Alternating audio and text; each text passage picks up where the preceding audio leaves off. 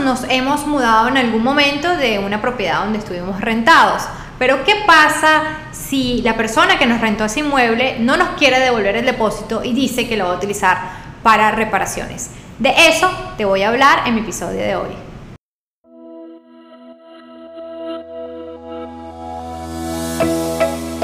Yo soy Caterina Santana y te doy la bienvenida a un espacio donde encontrarás experiencias, aprendizajes y tips para alcanzar el éxito inmobiliario en Miami. Así que te invito a acompañarme en este Camino a tu casa.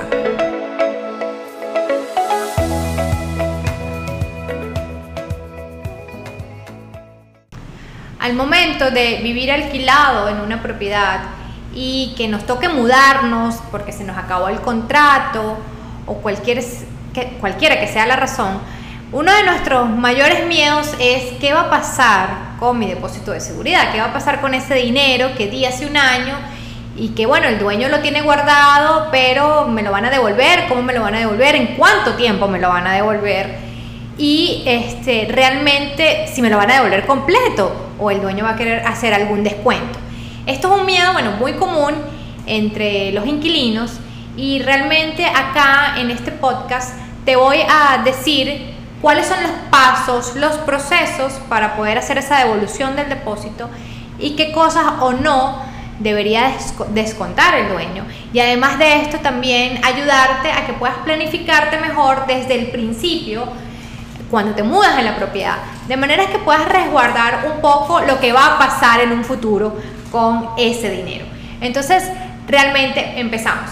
Lo más importante para ti al momento de mudarte en una propiedad es que puedas contar con el respaldo y con la asesoría de un agente de bienes raíces profesional que tenga experiencia y que te ayude a que este proceso de renta sea de una manera sencilla. Cuando tú recibes una propiedad es importante dejar constancia porque muchísimas veces el problema cuando te vas de la propiedad viene desde el momento que la recibiste hace un año, ¿no? Entonces, cuando recibes la propiedad, deja constancia de las cosas o los defectos que existan en la propiedad. De manera de que cuando vayas a irte, dentro de un año no quieran decirte esto está dañado porque lo hiciste tú, sino es que simplemente puedas tener las fotos, puedas tener respaldo de las condiciones originales antes de tú mudarte al inmueble. Entonces es importante empezar por ahí. Una vez que ya te vayas a ir de la propiedad, los pasos para la, devolución del depósito son los siguientes. El dueño tiene hasta 15 días para devolverte el depósito una vez te hayas ido. Y esta devolución del depósito, él te, eh, va a mandar una carta, te va a mandar el cheque y te lo va a mandar a la última dirección que el dueño sabe de ti. Eh, entonces, antes de irte o en el momento de que esté terminando el contrato, avísale al dueño cuál va a ser tu nueva dirección. De lo contrario, él lo va a mandar a la propiedad que estás dejando, que ya no vives en ella. Así que es importante que le comuniques al dueño cuál va a ser tu nueva dirección. Entonces tiene 15 días para esa devolución del depósito. Esos 15 días es solamente si el dueño no va a hacer ningún reclamo contra tu depósito. Es decir, él recibió la propiedad, la recibió en las mismas condiciones con que te las entregó y el dueño está súper conforme con las condiciones que, que, le estás entregando a la propiedad, así que no te va a hacer ningún reclamo. Tiene esos 15 días. Ahora, ¿qué pasa si el dueño te quiere hacer un reclamo? El dueño tiene hasta 30 días para entregarte, enviarte por correo una carta en donde esa carta se especifique cuánto dinero él tiene en depósito y cuánto dinero te va a descontar de ese depósito y las razones por las cuales te va a descontar. Por ejemplo, el dueño te hace una carta y te lista que te está descontando unas manchas en las alfombras que no habían, te está descontando que quemaste el tope de la fórmica de, de la cocina que no estaba quemado y resulta que te quiere eh, descontar de tu depósito de dos mil dólares, por ejemplo, te quiere descontar mil dólares y devolverte el otro, el restante.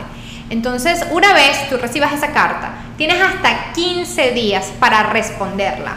Cuando la respondes, puedes refutar ya sea lo que el dueño te está cobrando, diciendo, no, la mancha estaba ahí, antes de yo mudarme, no la hice yo. O también refutando el monto, si te parece excesivo, sobre las reparaciones. Si en esos 15 días tú como inquilino no respondes a la carta, le estás dejando al dueño la carta blanca de decir, ok, estoy de acuerdo con las reparaciones y estoy de acuerdo, de acuerdo con el monto que me quieres cobrar. Entonces, te recomiendo como, como inquilino que respondas la carta si no estás de acuerdo, que lo hagas dentro de los primeros 15 días de recibirla. Si no, el dueño va a proceder a descontar el dinero comentado en, en esa carta. Ahora, ¿qué pasa? ¿Qué cosas debería poder cobrar o no el dueño, es el dueño sobre tu depósito de seguridad?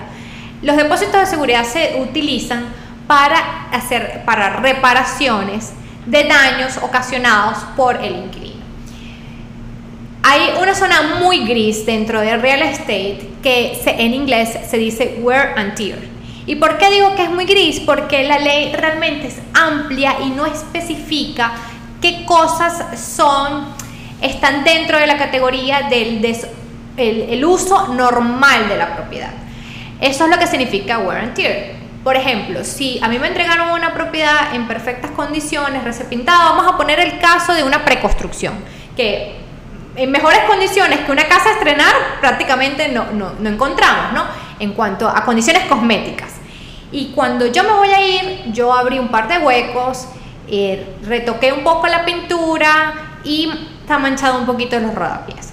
Entonces, la ley de la Florida le dice a los dueños que el lo que es el wear and tear normal, o sea, el uso normal de la propiedad, el desgaste por uso, que esa es la palabra, no se le puede cobrar al inquilino. Entonces muchísimas veces aquí surgen muchos problemas en las devoluciones de los depósitos porque los dueños quieren cobrar a lo mejor cosas que no pueden. Hay inquilinos que no saben que eso no se le pueden cobrar y entonces se los cobran y aquí es donde empiezan todos los problemas con el tema de quién tiene que responder por los huecos dejados en las paredes, etc.